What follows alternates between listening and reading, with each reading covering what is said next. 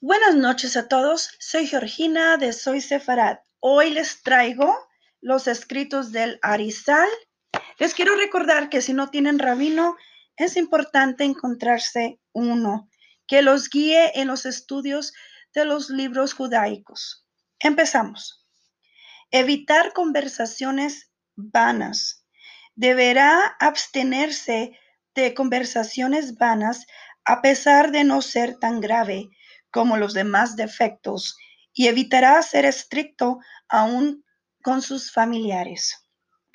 Observancia del Shabbat. La observancia del Shabbat es muy beneficiosa para obtener la sabiduría de la Torah, honrar la santidad de la sinagoga.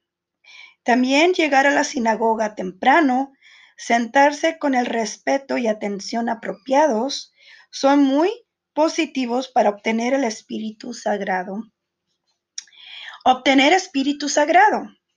Mi maestro, el Arizal, me dijo que el método para obtener el Espíritu Sagrado es pronunciar todas las bendiciones sobre los alimentos con gran concentración.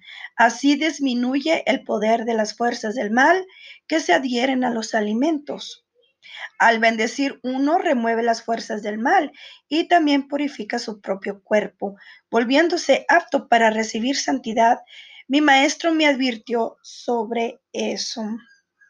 Despertar en medio de la noche. Deberá despertar a medianoche y recitar el Salmo 111.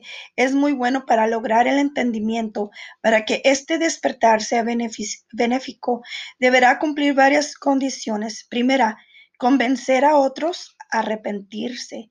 Segunda, caridad de tal manera que ni el donante conozca la identidad del receptor ni el receptor sepa de quién recibe.